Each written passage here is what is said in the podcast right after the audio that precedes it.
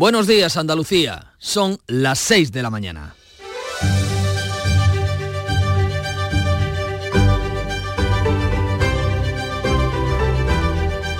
En Canal Sur Radio, La mañana de Andalucía con Jesús Vigorra.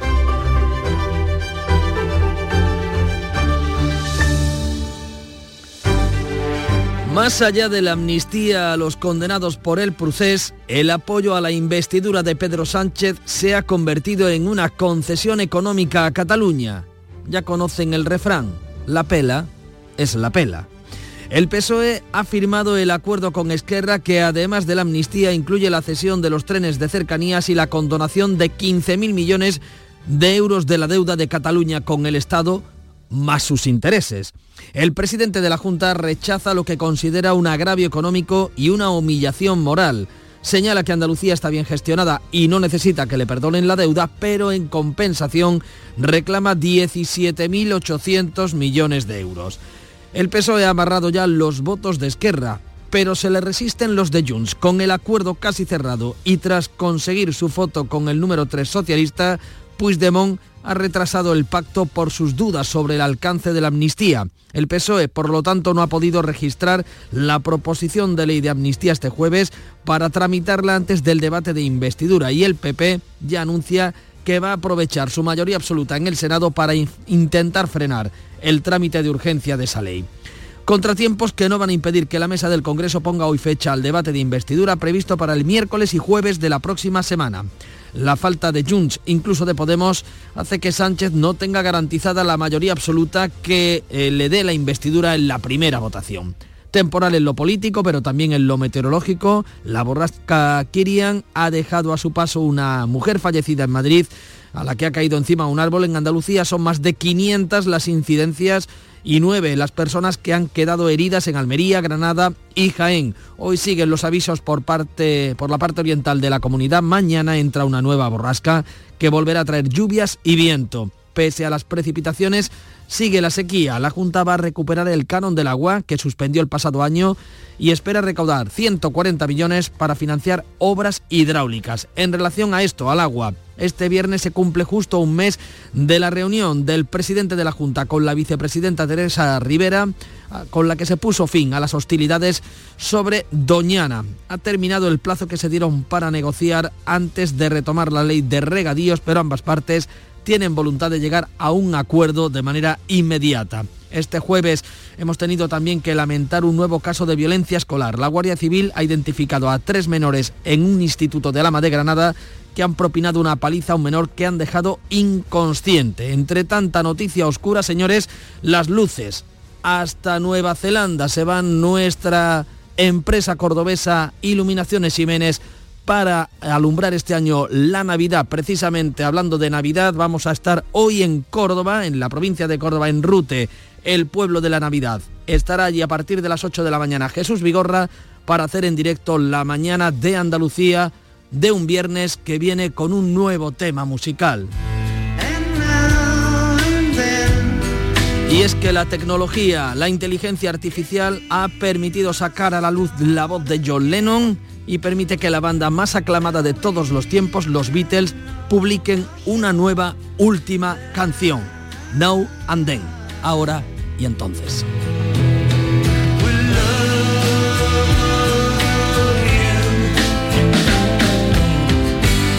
Así arranca esta mañana de Andalucía de 3 de noviembre, pero antes de entrar en detalle conozcamos cómo viene lo meteorológico. Beatriz Galeano, buenos días. Buenos días, vamos a tener este viernes nubes con posibilidad de lluvias en el interior, también en el estrecho. Granada y Almería tienen a esta hora activos avisos naranja por viento fuerte y por oleaje. Las temperaturas máximas bajan hoy entre los 21 grados de Almería, Cádiz, Málaga y Huelva y los 14 de Jaén. Y estos son los asuntos que les vamos a detallar. Se aleja la borrasca Kirian, que ha dejado a su paso una víctima mortal en Madrid y nueve heridos en Andalucía. Hay numerosos daños materiales. Mañana llega una nueva borrasca que traerá lluvia y viento. El mayor número de incidencias se registraban en la provincia de Almería, donde el viento, que superó los 100 kilómetros por hora, ha dejado seis heridos, entre ellos una mujer evacuada en estado grave al hospital y un hombre atendido por la unidad de críticos. En la provincia de Granada ha habido dos heridos y en Jaén ha sido hospitalizada una mujer golpeada por una señal de tráfico. En Andalucía se han registrado más de 500 incidencias, especialmente en el litoral granadino y en invernaderos, aunque la peor parte en España se la han llevado Galicia y el Cantábrico. En Valencia el viento ha descontrolado un incendio forestal en el que trabaja ya la unidad militar de emergencias que ha calcinado 1.500 hectáreas. Hoy se mantienen los avisos meteorológicos en Almería y Granada por fenómenos costeros. Mañana llegará una nueva borrasca con más lluvia y viento. El gobierno andaluz defiende el restablecimiento del canon del agua con el que se espera recaudar 140 millones de euros. La consejera de Economía Carolina España confirma en estos micrófonos que la Junta introducirá en los recibos del agua el conocido como canon de depuración después de un año suspendido. La consejera asegura que hay que seguir ejecutando nuevos proyectos hídricos. Se tiene que gastar obligatoriamente en infraestructuras hidráulicas, por lo tanto había remanente suficiente el año pasado y eh, entendíamos que era posible, viable establecer esa suspensión. El Partido Socialista Andaluz considera un ejercicio de responsabilidad volver a cobrar el canon, también los agricultores de la UPA, mientras Asaja y COAG creen que este no es el momento. Hoy concluye el mes eh, de plazo que se dieron el Gobierno y la Junta para buscar una solución a los agricultores de la Corona Norte de Doñana. Las negociaciones han avanzado desde la discreción y todas las partes confían en que en breve se cierre un acuerdo que ofrezca una alternativa a las 700 hectáreas de regadío que quedaron fuera del plan de regularización de 2014. El Ministerio ha puesto sobre la mesa 350 millones de euros. La Junta condiciona el acuerdo a que cuente con el respaldo de los agricultores. Hoy concluye el plazo que se dieron las partes para negociar, aunque el gobierno andaluz dará un margen a la negociación antes de retomar en el Parlamento la ley de regadíos. La Junta reclama al gobierno 17.800 millones de euros para compensar la condonación de 15.000 millones de deuda a Cataluña en el acuerdo de investidura entre PSOE y Esquerra. Aunque el Gobierno ha dicho que el mecanismo que se aplicará a Cataluña se puede extender al resto de comunidades, el presidente de la Junta asegura en redes que Andalucía está bien gestionada y no necesita que se le perdonen deudas. En compensación reclama 17.800 millones de euros y un fondo para recuperar los 15.000 millones que Andalucía ha dejado de recibir con el actual sistema de financiación autonómica. Juanma Moreno ha escrito que tras la humillación moral Sánchez pretende el agravio económico y Andalucía dice que no. El portavoz del gobierno andaluz, Ramón Fernández Pacheco, advierte que no tolerarán agravios. Andalucía no necesita que Pedro Sánchez le perdone absolutamente nada. Desde luego no vamos a permitir bajo ningún concepto que Pedro Sánchez compre los votos de los partidos independentistas a costa del interés general de los andaluces. Además de la condonación de la deuda de Cataluña, el acuerdo de PSOE y Esquerra incluye la amnistía y la cesión de los trenes de cercanías. Por contra, el acuerdo con Junts se atasca. El acuerdo suscrito por el ministro de la Presidencia en funciones, Félix Bolaños, y el líder de Esquerra, Oriol Junqueras, garantiza el apoyo de los republicanos a la investidura de Pedro Sánchez. Bolaños dice que el acuerdo apuntala toda la legislatura. Es un paso más para conseguir la investidura de Pedro Sánchez y para conseguir una legislatura estable. Cataluña consigue también el traspaso de los trenes de cercanías, pero el punto central del acuerdo es la ley de amnistía que incluye un relator en la mesa de negociación. El presidente catalán, Per Aragonés, apunta ya al referéndum de autodeterminación. Es hora de abordar como país el fondo del conflicto político, avanzar hacia el ejercicio del derecho a decidir. La mesa del Congreso se reúne este viernes para proponer que el debate de investidura de Pedro Sánchez se celebre el miércoles y jueves de la semana que viene. Identificados tres menores que han propinado una paliza a otro compañero al que han dejado inconsciente en un instituto de Alama de Granada. La Guardia Civil ha identificado a los tres menores presuntos autores de la paliza, otro joven de 17 años que tuvo que ser trasladado en helicóptero al Hospital Neurotraumatológico de la capital y que se encuentra en estado grave en la UCI. Según las primeras informaciones que se manejan, la víctima había sido testigo de una reyerta previa y ha sido agredido en venganza después de que informara de lo que había presenciado. En Gaza, un segundo español trabajador de Naciones Unidas ha salido de la franja por el paso de Rafa. Entre 140 y 170 españoles van a ser evacuados eh, en las próximas horas. Y en deportes termina la primera eliminatoria de la Copa del Rey con ocho equipos andaluces clasificados. La siguiente ronda se sorteará el próximo martes. Todos los de primera, Betis, Sevilla, Cádiz, Almería y Granada, además de Málaga, Antequera y Linares, estarán en el bombo. Ayer el Chiclana perdió ante el Villarreal, mientras que el Granada ganó 0-3 a la Arosa. Pero eso sí, Arosa va a denunciar posible alineación indebida en el Granada. Gracias, Bea. 6 en 10 minutos de la mañana es el momento de acercarnos al kiosco. Esta es la propuesta de titulares que les traemos en la mañana de Andalucía conozcamos cuáles son los titulares eh, que podemos encontrar hoy en la prensa editada en Andalucía. Francisco Ramón Paco, buenos días. Pues eh, empezamos, buenos días Manolo, echándole un vistazo a la prensa de tirada nacional, que es prácticamente monotemática.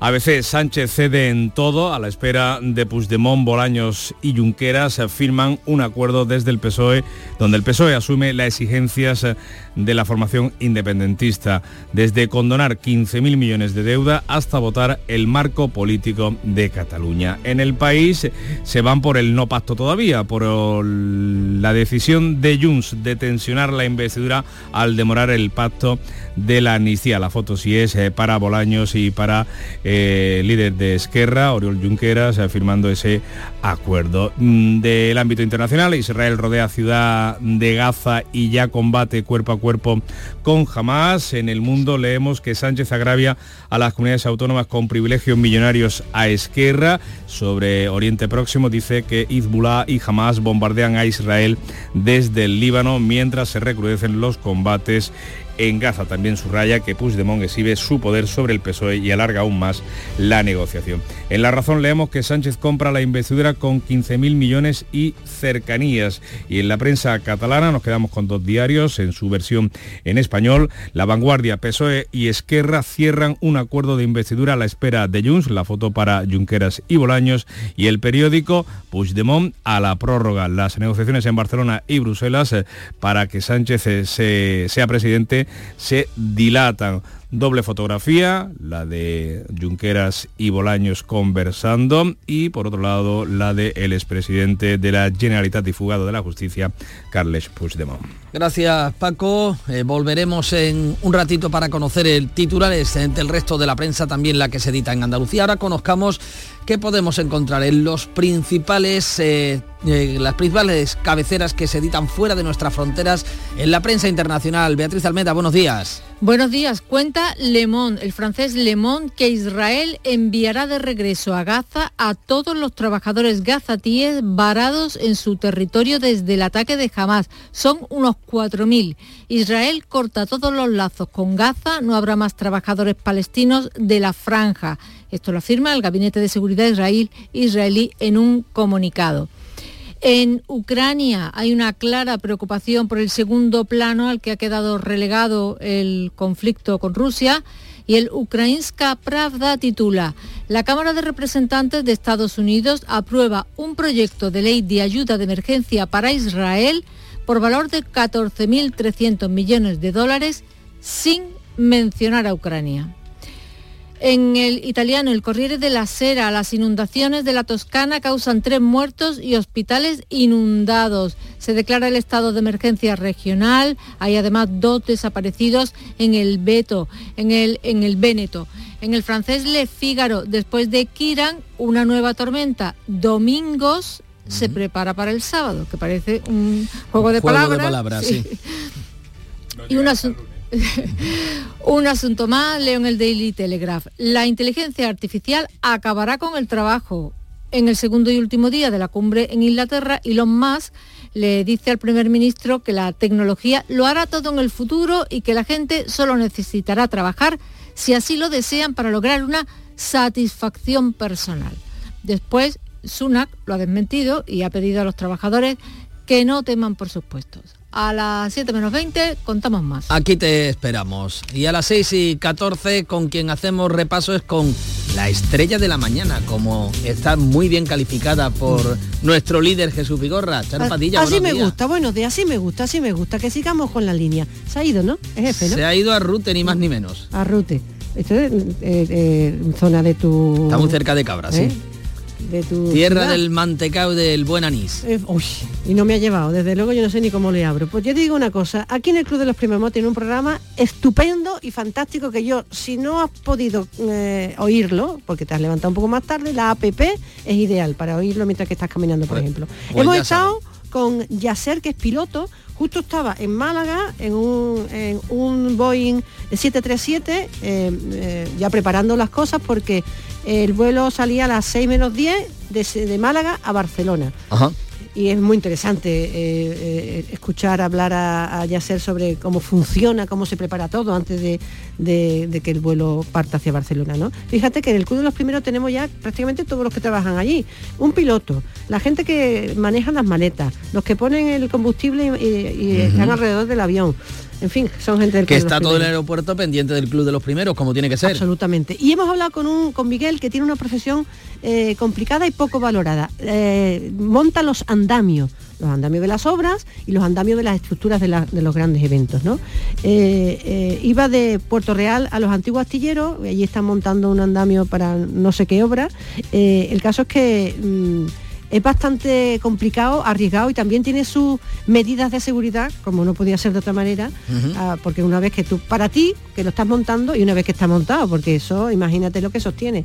Entonces, pues ha sido muy interesante también. Y con, lo- y con los vendavales que hemos tenido Por estos eso, días, aún más. Imagínate, entonces eso tiene que estar asegurado, bien asegurado y tiene que pasar por muchas fases antes que den el ok. Y luego hemos hablado de los 18 cumpleaños.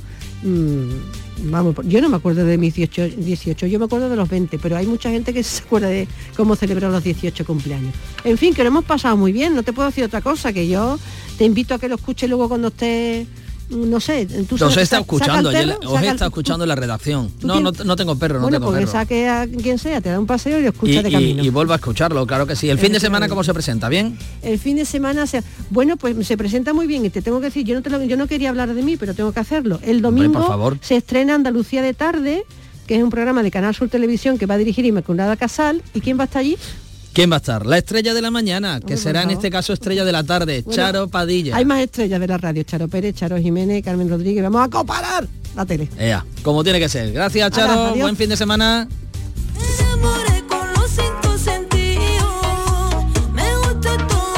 Esta es la propuesta de la radio que trae la mañana de Andalucía este viernes. La propuesta musical la pone Canal Fiesta Radio, en este caso India Martínez. Cinco sentidos.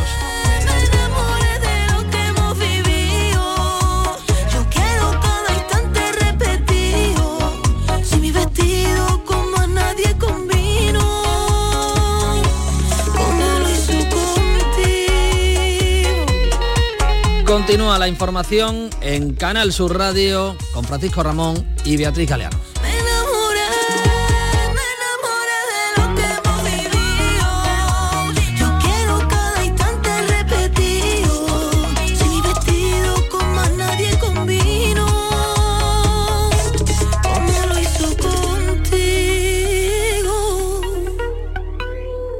Contemplar a Sorolla, Picasso, Goya es extraordinario. Releer a nuestros clásicos, descubrir nuestras jóvenes promesas, arrancarte por bulerías, llenarte de suspiros de España, de rock, danza, cine y teatro es extraordinario.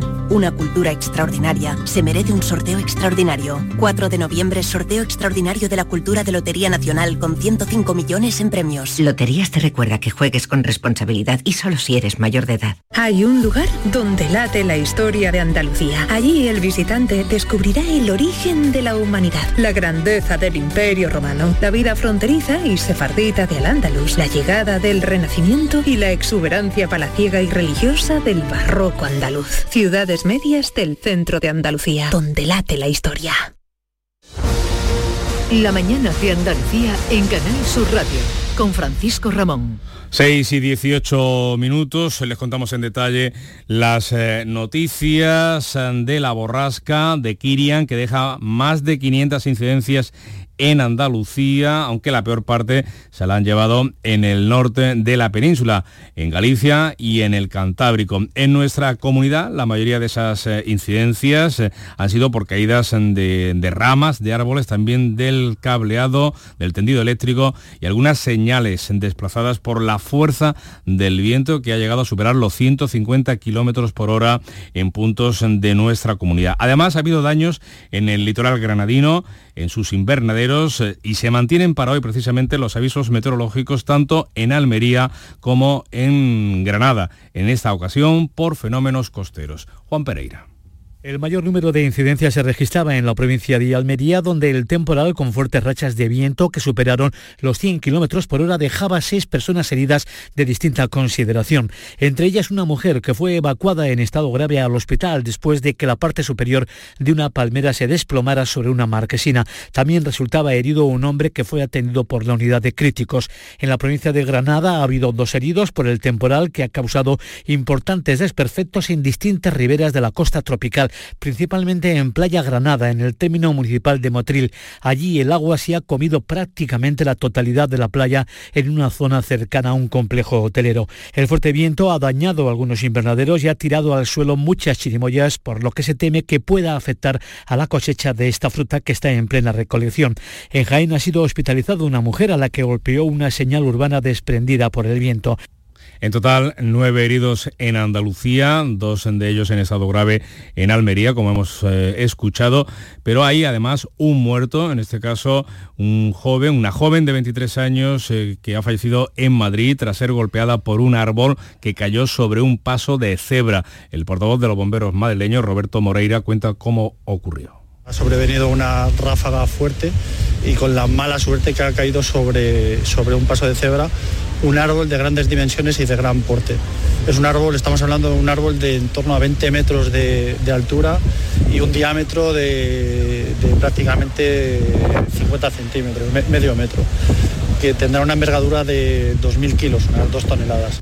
Pues en Valencia, la unidad militar de emergencias, la UME, se ha unido a los bomberos para intentar sofocar un fuego descontrolado precisamente por la fuerza del viento en un paraje natural de Montichelvo, en el interior de la comunidad valenciana. Las llamas han calcinado ya 1.500 hectáreas y han obligado a desalojar a más de 700 vecinos, incluida una residencia de salud mental. Es la segunda vez que se quema esta sierra. Silvia Ferrer es la alcaldesa de Terrateig, uno de los municipios que han tenido que ser desalojados. Un desastre molt gran perquè la gent d'este poble està molt unida a la seva, a la seva serra. Es un desastre muy grande porque la gente de este pueblo está muy apegada a su sierra. Ya estaba regenerada y en cuestión de hora y cuarto el fuego lo ha arrasado todo como la otra vez. Ho ha arrasat tot, igual que l'altra vegada. 6 y 22 minutos. La mañana de Andalucía. Le contamos ahora que el gobierno andaluz defiende el restablecimiento del canon del agua con el que espera recaudar. Beatriz Galeano, muy buenos días. Buenos días. La con- 140 millones de No te he euros. dejado terminar. 140 millones de euros. La consejera de Economía y Hacienda, Carolina España, ha confirmado en estos micrófonos que la Junta va a reintroducir en los recibos del agua el conocido como canon de depuración después de un año suspendido. España ha explicado que tras activar todos los recursos que había dejado sin invertir la anterior administración socialista, ahora toca seguir ejecutando nuevos proyectos hídricos.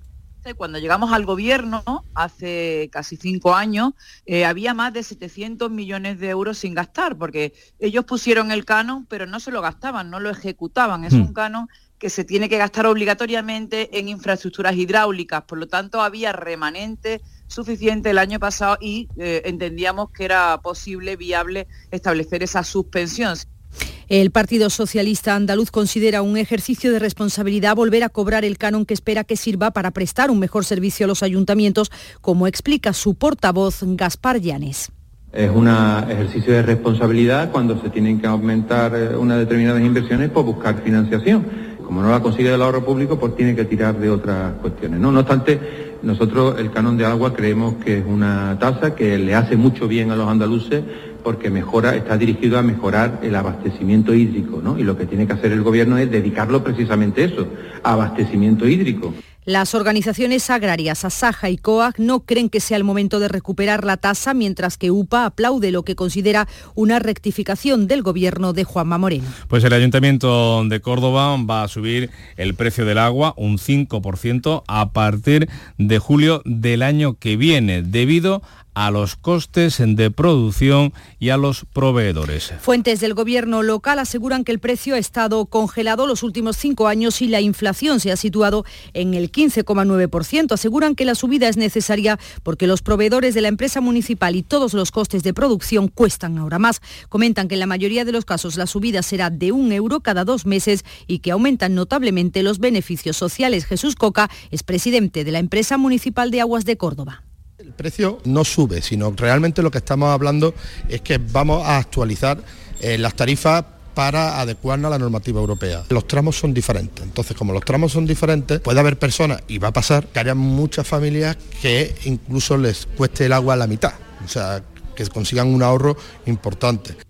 Un apunte más de la política hidráulica, 8 hectómetros eh, cúbicos de aguas residuales de roquetas de mar que hasta ahora se tiraban al mar se van a reutilizar para riego, para regar los cultivos, gracias a que la depuradora del municipio almeriense va a ser la primera, es ya la primera que sacará agua completamente limpia para uso agrícola, como decimos, gracias a la puesta en marcha del servicio de higienización de la planta, lo que se llama en el argot hidráulico el servicio de terciarios. Y hoy concluye el mes eh, del plazo que se eh, concluye el mes de plazo que se dieron el gobierno y la Junta para buscar una solución a los agricultores de la Corona Norte de Doñana. Durante estos días las negociaciones han avanzado hasta la discreción y todos las y todas las partes confían en que apurado el plazo se pueda cerrar un acuerdo cuanto antes. Las reuniones con los alcaldes de la comarca y los agricultores se han centrado en buscar una alternativa real a las 700 hectáreas de regadío que quedaron fuera del plan de regularización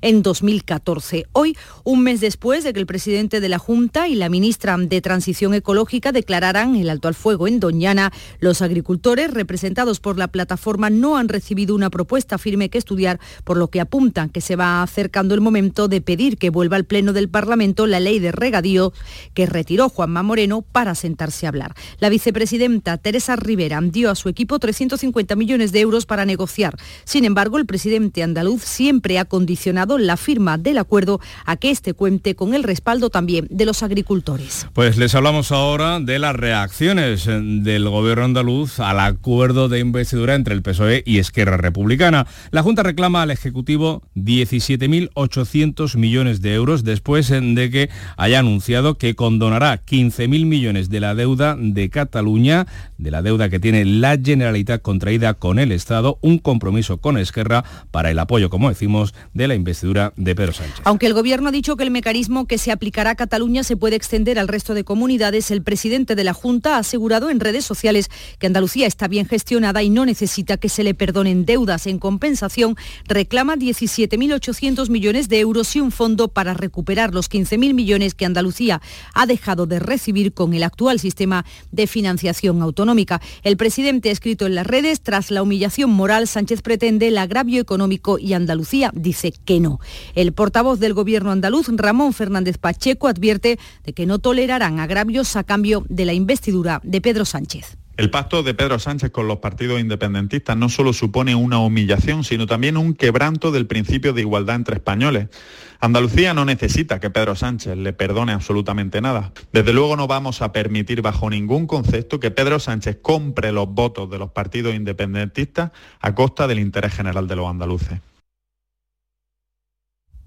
6 y 28 minutos de la mañana, seguimos en la mañana de Andalucía, de Canal Sur Radio y Radio Andalucía Información. Ahora con tiempo para el deporte. Antonio Camaño, muy buenos días. Hola, ¿qué tal? Muy buenos días. Eh, Terminó la primera eliminatoria de la Copa del Rey. Son ocho los equipos andaluces que se han metido a la siguiente fase que se sortea el próximo martes. Todos los de primera con una excepción que conoceremos en los próximos días, porque Betis, Sevilla, Cádiz, Almería y Granada, ojo al Granada, ahora le contamos el asunto más Málaga, Antequera y Linares, porque el Chiclana perdió ante el Villarreal 0-5 en un partido donde los gaditanos compitieron con mucha dignidad ante un equipo de primera, mientras que el Granada ganó a la Rosa 0-3 sin demasiado sufrimiento ante un rival muy inferior. Pero ojo, porque el rival gallego del Granada confirmó anoche que va a denunciar en este partido al conjunto nazarí, que pudo incurrir en alineación indebida por la titularidad de Adri López, el portero que con 24 años no podría jugar con ficha del equipo filial siendo mayor de 23 años en una competición no profesional. Y el nombre de Sergio Ramos está de actualidad tanto por su lesión,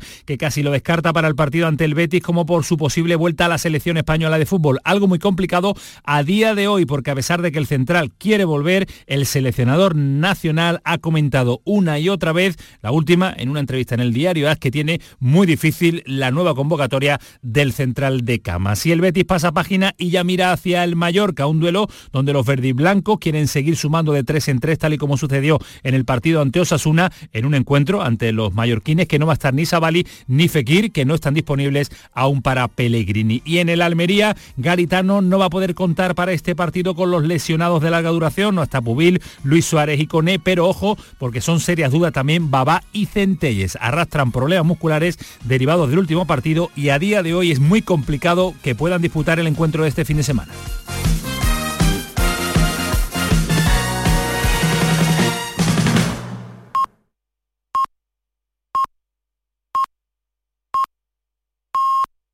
Andalucía son las seis y media de la mañana.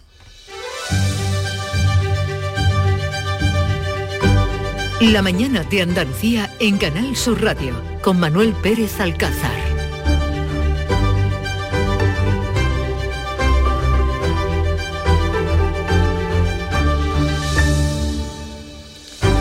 Y en este punto es el momento de hacer balance en titulares eh, con Beatriz Galeano.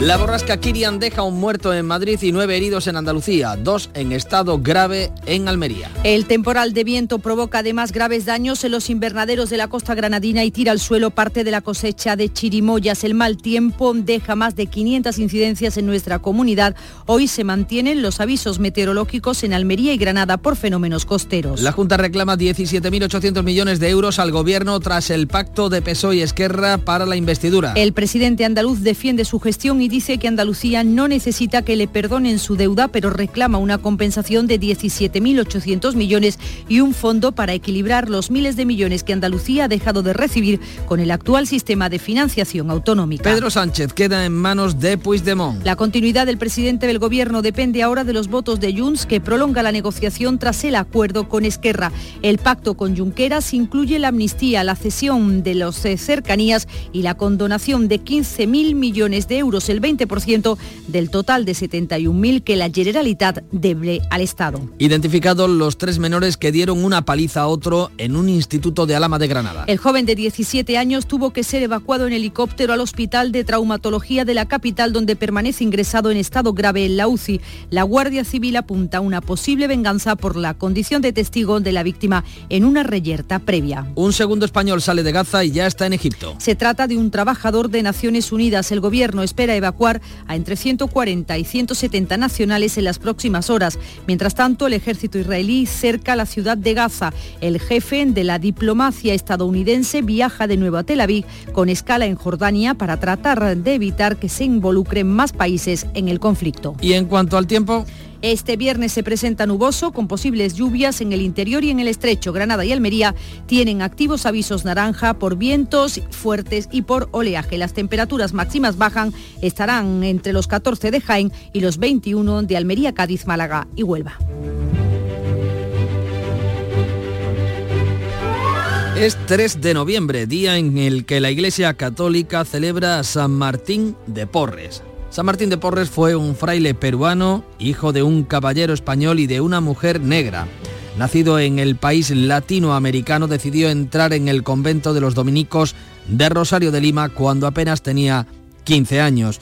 Gracias a su humildad y bondad, además de su fervor religioso, le hicieron llegar a hermano Lego en el año 1603.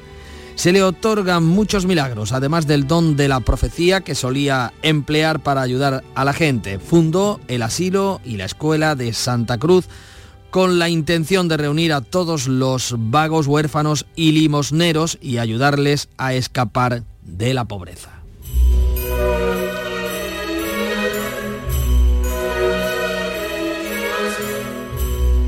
Día como hoy, un 3 de noviembre del año 1906, allí por los comienzos del siglo XX, el psiquiatra alemán Alois Alzheimer presentaba a la comunidad médica un proceso patológico grave de la corteza cerebral, considerado la primera descripción de la demencia tipo Alzheimer. 63 años más tarde, en 1969, en Málaga, se celebró la primera Semana Internacional de Cine de Autor de Benalmádena. Y hoy les proponemos esta cita. La cosa es que realmente somos la misma persona. Somos cuatro partes de una. Así definió John Lennon a los Beatles. Contemplar a Sorolla, Picasso, Goya es extraordinario. Releer a nuestros clásicos, descubrir nuestras jóvenes promesas, arrancarte por bulerías, llenarte de suspiros de España, de rock, danza, cine y teatro es extraordinario. Una cultura extraordinaria se merece un sorteo extraordinario. 4 de noviembre, sorteo extraordinario de la cultura de Lotería Nacional con 105 millones en premios. Loterías te recuerda que juegues con responsabilidad y solo si eres mayor de edad. 6, casi 35 minutos de la mañana. Volvemos al kiosco. Paco, que podemos encontrar ahora? Empezamos con la prensa andaluza. ¿verdad? Ahora sí, y vamos a ver además primero las portadas eh, de las provincias más afectadas por el temporal. Eh, la voz de Almería, seis heridos y árboles caídos por viento de hasta 141 kilómetros hora.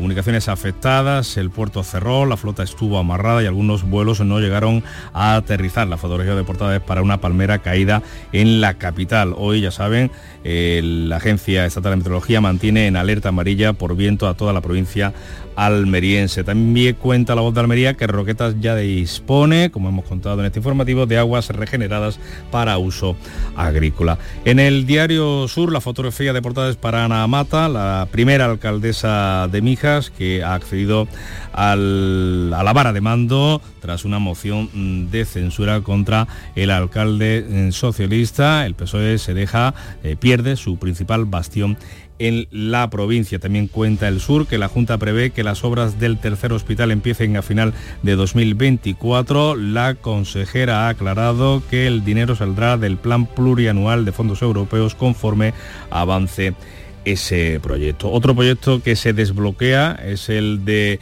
la reforma del Palacio de Congresos, es el titular de apertura de Ideal de Granada, primera gran reforma en 30 años. La firma del convenio en los próximos días permitirá invertir 8 millones en las instalaciones donde, por ejemplo, se celebró la última cumbre de jefes de Estado de la Unión Europea. La fotografía de portada es para la victoria aguada del Granada en Arosa en la primera eliminatoria de la Copa del Rey. El Granada supera al modesto Arosa, pero una posible alineación indebida, como hemos contado en tiempo de deportes, en- del portero del filial lo puede dejar fuera de la competición del CAO.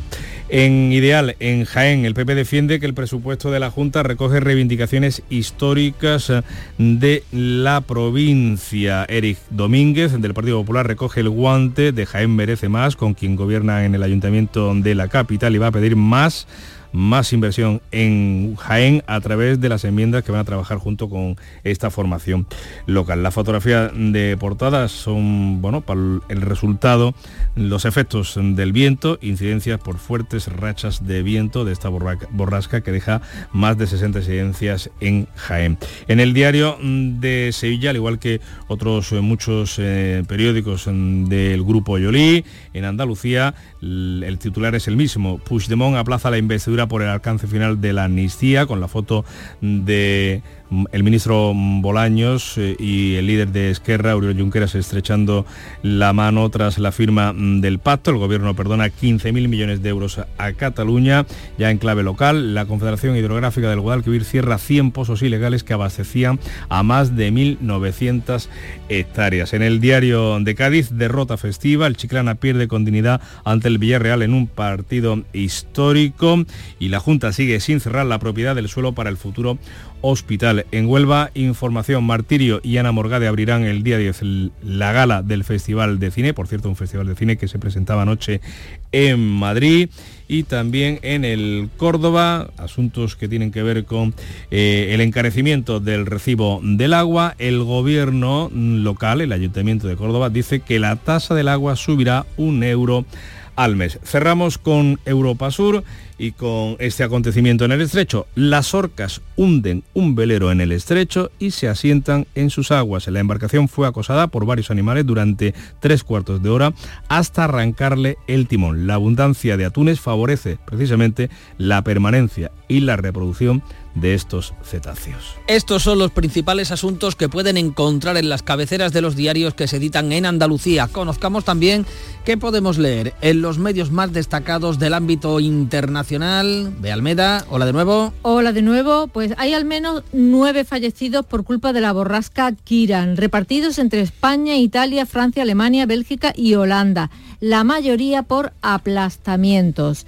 El diario Headlaste News, que si lo traducimos como las últimas noticias del neerlandés flamenco, un periódico belga de Bruselas, titula Segunda muerte por la tormenta. Un niño de 5 años de Ucrania muere al caerle una rama encima en un parque infantil en Gante.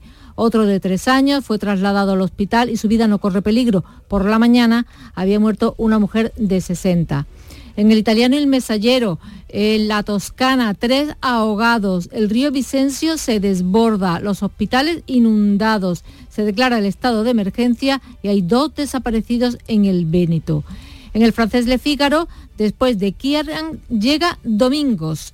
Esta nueva depresión debería alcanzar a Francia el sábado, pero afectará principalmente a España y tendrá en Francia efectos a priori mucho menos importantes que los de Kiran. De la guerra, el diario Al-Quds de Palestina da cuenta de otro periodista muerto. Es el corresponsal de la televisión palestina y ha muerto él y 11 miembros de su familia asesinados en un bombardeo israelí en Yan Yunis, al sur de la franja. Y el diario judío Haaretz, muy crítico con Netanyahu, continúa con su invectiva contra él. La oficina del primer ministro ya está reuniendo material para su defensa cuando acabe la guerra, pero cuesta creer que la indignación pública le permita conservar el cargo. Es dudoso que el líder que venga después de él pueda enderezar el barco. En el New York Times leemos que la Cámara aprueba un proyecto de ley de ayuda para Israel, pero no para Ucrania. Son 14.300 millones de dólares. Una información que recogen también los periódicos ucranianos que ven con preocupación cómo su lucha se queda en segundo plano.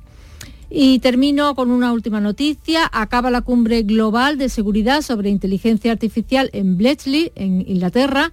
La prensa británica cuenta que los 28 países participantes han acordado crear un grupo internacional de expertos bueno, que van a vigilar los avances en ese campo, que van a poner a prueba los modelos inteligentes antes de que estén disponibles para el público. Y leo en el Wall Street Journal un caso que aquí no nos va a sorprender. Desnudos falsos de estudiantes causan revuelo en una escuela secundaria de Nueva Jersey. Los alumnos compartieron imágenes pornográficas falsas de compañeras realizadas con una herramienta de inteligencia artificial. Es lo mismo que sucedió en Almendralejo El caso en, que conocimos en en- septiembre, sí. En Extremadura, efectivamente. Gracias, Bea. Buen fin de semana. días, gracias. 6.42 minutos. Sigue la información en Canal Sur Radio en la mañana de Andalucía. Dios mío, Yaya, qué buenos están tus macarrones. Algún día nos tienes que contar tu ingrediente secreto. Pates la piara, más buenos que el pan. La tarde de Canal Sur Radio con Mariló Maldonado.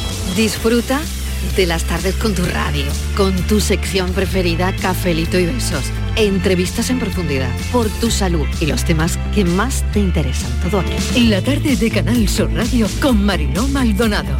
De lunes a viernes desde las 4 de la tarde. Canal Sur Radio, la radio de Andalucía. La mañana de Andalucía.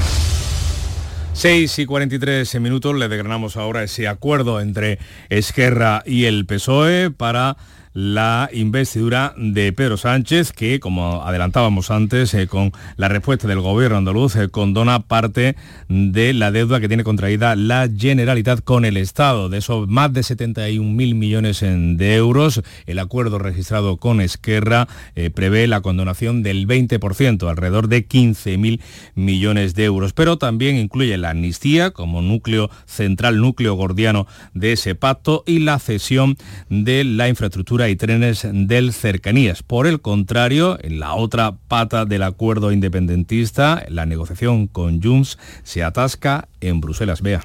El acuerdo suscrito por el ministro de la Presidencia en funciones, Félix Bolaños, y el líder de Esquerra, Oriol Junqueras, garantiza el apoyo de los republicanos a la investidura de Pedro Sánchez.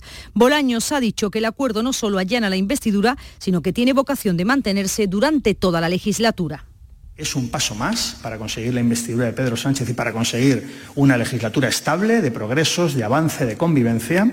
Y, sin duda, abrimos definitivamente una nueva etapa política en Cataluña que deja atrás unos años donde se sufrió una tensión y una fractura por parte de la sociedad catalana. Cataluña consigue también financiación para los Mossos de Escuadra y la Administración de Justicia, además del traspaso de la red de trenes de cercanías que se gestionarán mediante una empresa conjunta con mayoría del gobierno catalán. El punto central del acuerdo es la ley de amnistía y potencia la mesa de negociación que tendrá un relator de reconocido prestigio, aunque parece que no tendrá carácter internacional como querían imponer los independentistas. El presidente catalán, Per Aragonés, apunta ya al referéndum de autodeterminación. Y ahora que dejamos atrás la represión, ahora que es necesario que esta amnistía llegue a todo el mundo, una amnistía para todos, es hora de abordar como país el fondo del conflicto político, avanzar hacia el ejercicio del derecho a decidir. Pocos detalles se han dado, eso sí, sobre la proposición de ley de amnistía que el PSOE quería haber registrado este jueves y que queda a la espera de que acaben las negociaciones con Junts. Después de seis horas de reunión en Bruselas, la negociación está atascada. Los de Puigdemont no están satisfechos con el alcance que debe tener la amnistía. El líder de Esquerra, Oriol Junqueras, insta a Junts a sumarse al acuerdo. Una i... Una amnistía para todos, sin excepciones y sin exclusiones, es buena desde todos los puntos de vista. Y querríamos pensar que todo el mundo se comprometerá, ayudará y acompañará. I que tothom eh, acompanyarà. En un mensaje en las redes, Puigdemont ha defendido esta noche que es necesario mantener precauciones al negociar con el PSOE. No cambiaremos la prudencia que hemos mantenido hasta ahora por más prisas que tengan algunos, ha escrito. Al margen de la negociación, la mesa del Congreso se reúne hoy para proponer la fecha del debate de investidura que con toda probabilidad se celebrará el miércoles y el jueves de la semana que viene. Pues el Partido Popular, con mayoría absoluta en la Cámara Alta, en el Senado, quiere reformar el reglamento mm, de las Cortes para que la mesa pueda frenar la tramitación de urgencia de la amnistía precisamente en el Senado. Núñez Feijó considera que el acuerdo para esa ley, la ley de amnistía, es un ataque a España. Esto es una enmienda a la totalidad, al decoro y a la dignidad de un pueblo que quiere igualdad ante las leyes. Por consiguiente, esto no se hace por España, que fue ya la última síntoma de egolatría patológica. Y esto se hace por España. No, no, esto se hace contra España.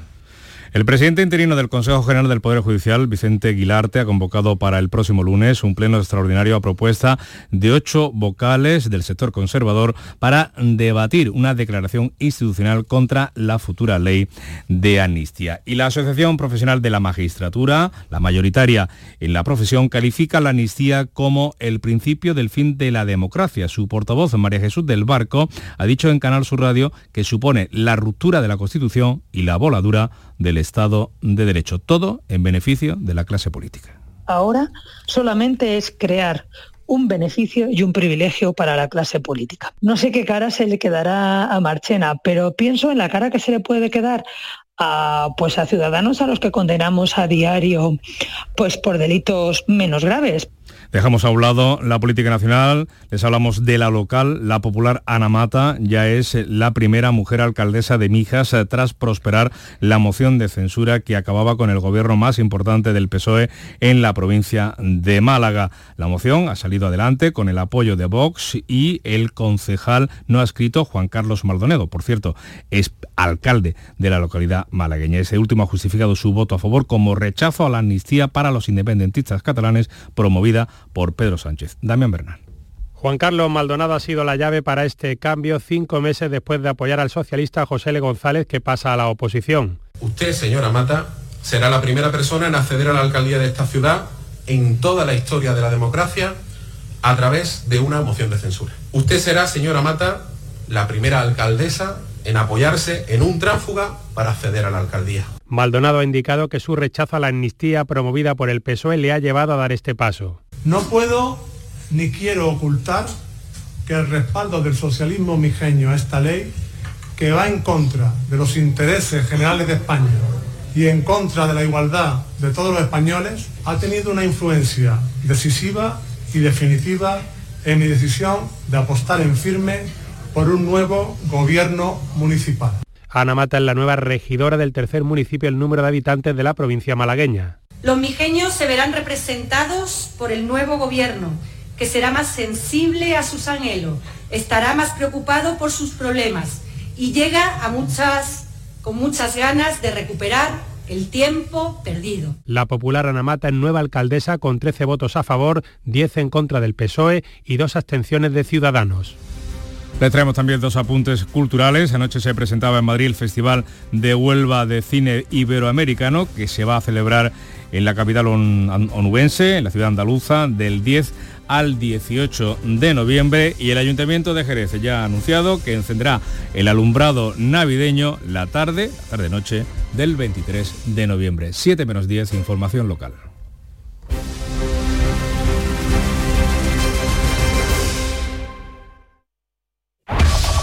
En la mañana de Andalucía de Canal Sur Radio, las noticias de Sevilla con Antonio Catoni. Buenos días. Eh, Sevilla llega este viernes con todos los parques de la ciudad cerrados a la espera de que el ayuntamiento los vaya reabriendo cuando confirme que son seguros, que no hay riesgo por caída de ramas o árboles tras el paso de la borrasca Cioran. La pasada tarde la calle San Jacinto Vetriana tuvo que ser cortada al tráfico durante unas horas por el desprendimiento de una enorme rama. En toda la provincia los servicios de emergencia in- intervenían en un centenar de avisos y a esta hora por otra parte toda la red de carreteras de Sevilla y su provincia está limpia, libre de elementos que impidan o condicionen la circulación. En el ayuntamiento de la capital ha habido entendimiento entre los dos grandes partidos, PP y PSOE, a cuenta de las ordenanzas fiscales para 2024. Y les contamos también en portada que hoy se inaugura en la catedral la exposición San Fernando, el que más teme a Dios, que conmemora el 775 aniversario de la entrada del rey castellano en Sevilla y que incorpora por primera vez realidad virtual en el recinto de la Magna Hispalensis. Vamos con el tiempo, porque hoy seguimos con nubes y no se descartan precipitaciones débiles y ocasionales, más probables en las sierras. Las temperaturas en descenso, 18 grados de máxima vamos a alcanzar en Morón, 19 en Écija y 20 en Lebrija y Sevilla, donde ahora tenemos 13 grados. Enseguida desarrollamos estos y otros asuntos con la realización de Cristina Nogales. Estás estupenda. Gracias. Medicina estética en Clínica Doctor Ortiz. ¿Tu hermana y tu hermano también? Ellos cirugía plástica en Clínica Doctor Ortiz. ¿Y el pelo de tu marido? Ah, injertos capilares en Clínica Doctor Ortiz. Ahora en Clínica Doctor Ortiz ampliamos servicios. Ginecología general, funcional y oftalmología. Seguridad, confianza y satisfacción de nuestros clientes. En Canal Sur Radio, las noticias de Sevilla. Los parques de Sevilla permanecen cerrados tras el paso de la borrasca Ciorán hasta que los técnicos del ayuntamiento puedan comprobar si existe riesgo de caída de ramas. Es la consecuencia del paso de esta borrasca que no dejó incidentes de gravedad, eso sí, retrasos en algunos vuelos, una imagen inédita en el cementerio en el Día de los Difuntos, también cerrado hasta la tarde de ayer, así que muchas personas no pudieron cumplir con eh, su deseo de visitar los enterramientos de sus seres queridos. Hasta la tradicional misa frente al Cristo de las Mieles se ofició en otro lugar, no en el, cenan- en el cementerio, sino en el tanatorio. Durante la tarde se pudo recuperar en la Plaza Nueva la actividad en la Feria del Libro, en definitiva medidas preventivas, según la delegada de Arbolado, Evelia Rincón. Intentando evitar a este gobierno municipal cualquier circunstancia que ponga en peligro la seguridad de todos los ciudadanos. Sabemos que es un día complicado por ser el Día de los Difuntos, pero le pedimos a los ciudadanos que entiendan estas circunstancias y a lo largo del día trabajaremos para ver la evolución del tiempo y si es posible abrir los distintos emplazamientos. En torno a las 7 de la tarde se reabría el tráfico en la calle San Jacinto en Triana. Los bomberos tuvieron que intervenir ante el desprendimiento de una gran rama como consecuencia del viento que afectó también al recorrido de la línea 40 de Tusam. Todo solucionado ya. En toda la provincia, los servicios de emergencia respondieron con centenar de avisos de ciudadanos por caídas de árboles, de ramas, de tejas, placas, chapas o señales. No hay constancia de daños personales y fueron numerosos los requerimientos por riesgo de caída de tejados, postes eléctricos o cableado de telefonía. A esta hora, insistimos, tras consultar a la Dirección General de Tráfico, toda la red de carreteras está limpia y libre de elementos que impidan o condicionen la circulación. 6 y 53. El equipo de gobierno en el Ayuntamiento de Sevilla ha logrado sacar adelante el proyecto de ordenanzas fiscales para el año que viene. Contaba con el apoyo del PSOE, que ha visto cómo se incluían muchas de sus enmiendas a este proyecto. En virtud de ese acuerdo, aumenta el número de familias numerosas que se benefician de la bonificación del IBI, porque se amplían hasta aquellas que tengan ingresos de 80.000 euros. Los precios del cementerio solo se actualizarán según la inflación. Se mantiene el pago de 116 euros por las bodas en el ayuntamiento, aunque se exime a quienes tengan unos ingresos menores a los 1.500 euros mensuales.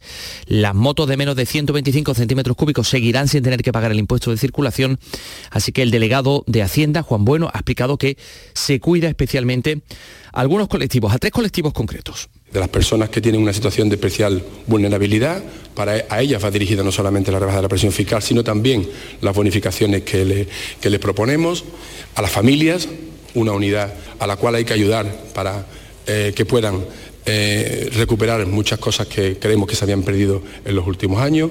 Y también a los emprendedores y a los creadores de empleo. Por su parte, el portavoz del PSOE, Antonio Muñoz, ha reconocido que no son sus ordenanzas, pero entiende que con estas eh, ordenanzas eh, municipales, con estas ordenanzas fiscales, se logra favorecer más el interés general. Ha defendido la necesidad de, lleva- de llegar a más acuerdos. Señor San, esta oposición a la que usted a la que usted denigra constantemente por nuestra gestión anterior es la misma que hoy que hoy le ha ayudado a enmendar, a corregir su propuesta de modificación fiscal. Y esta oposición es la misma también que le ha permitido que usted termine determinados proyectos que iniciamos en el mandato anterior, como el Transbibú. Con Podemos Izquierda Unida eh, ha votado a favor de dos de las ordenanzas. Su portavoz argumenta que favorecen a las rentas más altas y Vox, por su parte, ha acusado al PP de mentir porque, en el fondo, dice su portavoz, no ha cumplido el compromiso de bajar los impuestos. Esto en cuanto a las ordenanzas fiscales del Ayuntamiento de Sevilla. Hablemos de los presupuestos de la Junta para Sevilla y su provincia. 889 millones, que es un 29% más que el año pasado. Entre las partidas, 122 millones para el metro, 160 para el tranvía de Alcalá de Guadaira, 4.300.000 euros para la Ciudad de la Justicia, casi 11 millones para el nuevo carril para autobuses y vehículos de alta ocupación en la autovía de Mairena del Aljarafe, presupuesto que detallaban en Sevilla los consejeros de Educación y de Industria y también el delegado del Gobierno de la Junta en Sevilla que dice que son un impulso para toda la provincia. Que Sevilla gana con esta Junta de Andalucía. Lo demuestran los hechos. Obras que hace cinco años eran utopía, hoy son una realidad. Y muy importante, cumplimos con los plazos sin demoras. Reacciones. La alcaldesa de Alcalá de Guadaira, Ana Isabel Jiménez, se muestra satisfecha con esos 160 millones que van a permitir terminar el tranvía. Eh, muy contenta porque además cuando Europa considera que es un gran proyecto y consigna esa partida presupuestaria, eh, la, la finalidad no puede ser otra. A partir de ese momento de lo que se trata es de eh, agilidad y hacerlo cuanto antes para poder tenerlo en marcha, eh, porque es un proyecto muy necesario para, para Alcalá. Y los agentes sociales, los sindicatos critican la falta de inversión en educación y sanidad, pero valoran las inversiones en el tranvía de Alcalá y en la línea 3 del metro. Y el presidente de los empresarios sevillanos, Miguel Rus, destaca la importancia de estas inversiones. Son unos presupuestos relevantes, importantes, que marcan un hito y que por fin eh, ponen en, en- en plazo y en fecha la culminación de algunas asignaturas pendientes que teníamos muy importantes por, por poner en valor y por hacer realidad en la provincia de Sevilla. 6 y 57. La aceituna. Riqueza cultural y turismo gastronómico en un viaje al corazón.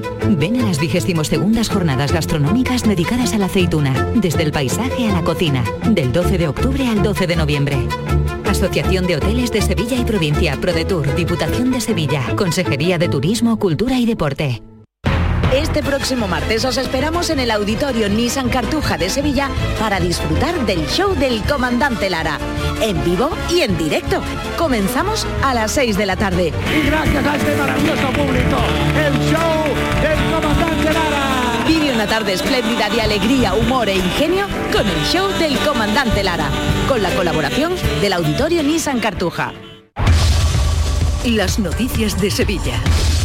Canal Sur Radio. Algunos apuntes más, la Guardia Civil está investigando el accidente de tráfico la noche del miércoles que les contábamos en este mismo espacio que costaba la vida a dos personas en Sevilla, un choque frontal de dos vehículos muy cerca del estadio de la Cartuja. Uno de los coches volcaba en la mediana, los bomberos tuvieron que intervenir para rescatar los dos cuerpos, eh, fallecían en el, en el acto. El equipo de atestados de tráfico de la Guardia Civil instruye diligencias para determinar cuál de los dos coches iba en sentido contrario y por qué.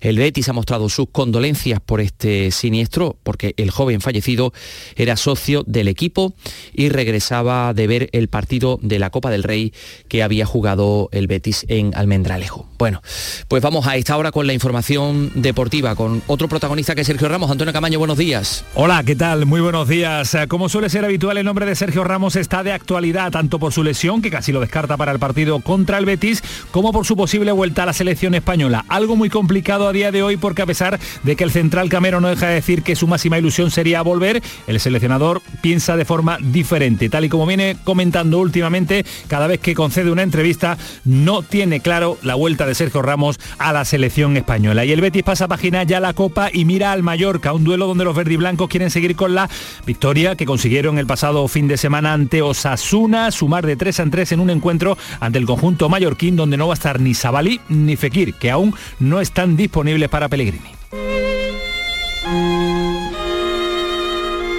Y este próximo domingo a las 12, Espacio Turina, cita con la Real Orquesta Sinfónica de Sevilla, ciclo de música de cámara que va a comenzar con el divertimento de Mozart.